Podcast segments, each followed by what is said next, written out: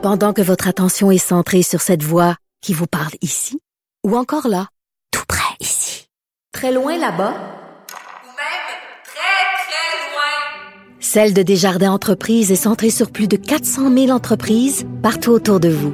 Depuis plus de 120 ans, nos équipes dédiées accompagnent les entrepreneurs d'ici à chaque étape pour qu'ils puissent rester centrés sur ce qui compte, la croissance de leur entreprise. C'est l'heure maintenant de parler sport. Euh, Dave Morissette, salut. Hey, allô Mario, allô Vincent, ça va bien? Oui, ça va très bien. Euh, Il y a des équipes qui étaient prêtes pour le match hier soir. Il y en a qui sont sortis vraiment fort dès les premières minutes des matchs. Hein? hey, moi, là, c'est ce que j'aime des séries. Hier, parce que vous savez comment ça marche, hein? On, on parlait, on parlait du dernier match des Maple Leafs contre Boston. Justement, la série était égalité hier avec la, la victoire de 6-4, mais avant le match, on vantait tellement les Maple Leafs de Toronto qui nous avaient impressionnés. Austin Matthews, Mitch Marner. Puis finalement, c'est vraiment les Bruins de Boston qui sont sortis en force hier. Marchand, McEvoy. Moi, là, hier, là, on parle beaucoup de Zeno Chara, puis à quel point il a ralenti à 42 ans, puis à, à 6 pieds 9, euh, 250 livres, je pense qu'il a le droit de ralentir un peu, là. Mais première présence hier. On parle, on parle souvent du talent à travers la ligue, parlons du, du- du jeu physique.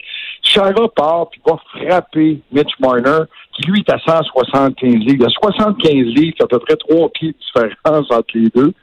Euh, je pense que le message était clair. Puis euh, Chara s'est fait frapper un peu plus tard par Hangman dans le coin, par Ellis dans le coin.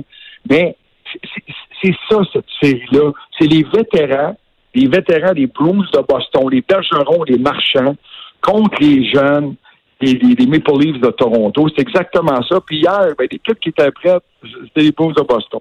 Ouais. Ben, la même chose est arrivée un peu. En fait, les Bruins avaient besoin d'égaler la série. Ils sont rentrés en feu dès la première période. Ouais, les, ouais. À, à Dallas, les Stars avaient besoin d'égaler la série. Je vais te poser la question est-ce que les Stars sont rentrés en feu ou est-ce que Pekka Rinne euh, était pas là? Parce que on a vraiment l'impression. Oui, les Stars. Je, je veux rien enlever aux Stars. Ils sont rentrés forts, mais on avait l'impression qu'ils faisaient des beaux jeux. Ils lançaient, mais quand ils lançaient, ça rentrait. Là, point à la ligne. là. Ouais, mais avantage numérique. Ouais, avantage numérique. Hier, c'est- trois buts en avantage numérique. C'est c'est quoi? Je vais être très honnête dans cette série-là. là.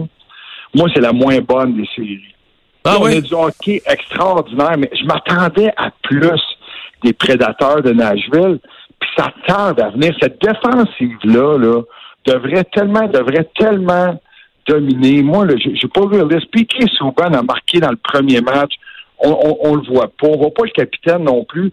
Mais hier, à l'exception des trois buts en avantage numérique, il n'y a, pas eu de match. Il a pas. Puis, puis oui, écoutez, lors, lors du troisième match, c'était Ben Bishop qui avait été vraiment mauvais. Et là, dans le dernier match, puis ça, puis ça fait mal parce que Pécariné, C'est supposé, c'est supposé être un des meilleurs. là. Oui, oui, on en a parlé toute la saison, un peu comme on parle de Carey Price ici, ben, qu'on en parle un peu moins à Nashville, mais moi, j'étais à Nashville cette, cette année, puis on parlait de Pécariné, est-ce qu'il est vieillissant, est-ce que, est-ce que Pécariné est assez bon, mais, mais c'est un peu ça, mais je, vois pas les Fosberg, je vois pas, écoutez, je, vois pas les gros canons présentement des prédateurs se, démarquer, puis c'est ça, tu sais, Carl Turris, je, je le vois pas, euh, des, des j'ai hâte de voir parce que hier, c'est un match à la maison pour Dallas. Dallas est très fort à la maison. Puis encore une fois, hier, Radulov, pour ceux qui s'ennuient de Radulov, là, Radulov a marqué son deuxième. Un autre qui est très bon, Zuccarello, qu'on est allé chercher la date limite des transactions. Puis, euh, tu sais, Zuccarello, là, euh, ça n'a pas coûté très cher. Ça peut coûter très cher si, les Stars se, se, se rendent en finale, parce que c'est des deuxièmes choix qui vont se transformer en premier choix. Mais une fois que tu es rendu là, que tu es rendu là, là, mission accomplie, là, ça t'a coûté un premier choix, so what? Tu te rends en finale de conférence. Mais euh, Zuccarello fait du bon travail, mais, j'ai hâte de voir ce que là, on va retourner à Nashville. Tu sais, Mario, Vincent, moi, je parle souvent de l'importance de la foule. Puis, tu sais, on peut pas s'imaginer à quel point qu'une foule peut nous soulever. Moi, je l'ai vécu en tant que joueur, puis, spécialement au Centre Bell. C'est tellement... Tu sais, si les prédateurs peuvent marquer les premiers buts à Nashville, conserver l'avance, ça fait toute une différence. Puis hier, c'est ce qui est arrivé. On a marqué très tôt dans le match à Dallas, puis on n'a pas, on n'a pas été capable de revenir dans le match avec les prédateurs.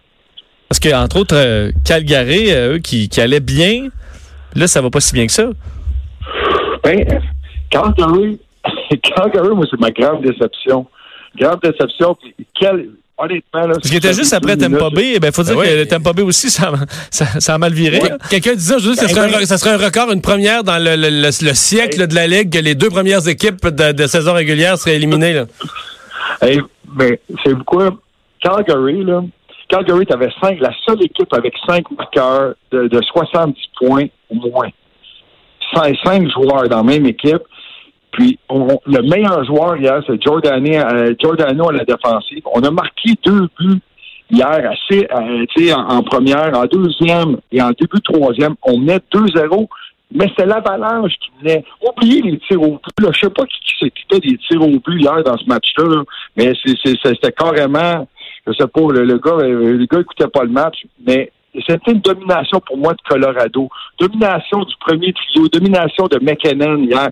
Juste pour, faut juste regarder le match, là, entre Calgary, regardez la série, entre Calgary puis, puis euh, l'Avalanche, regardez Nathan McKinnon.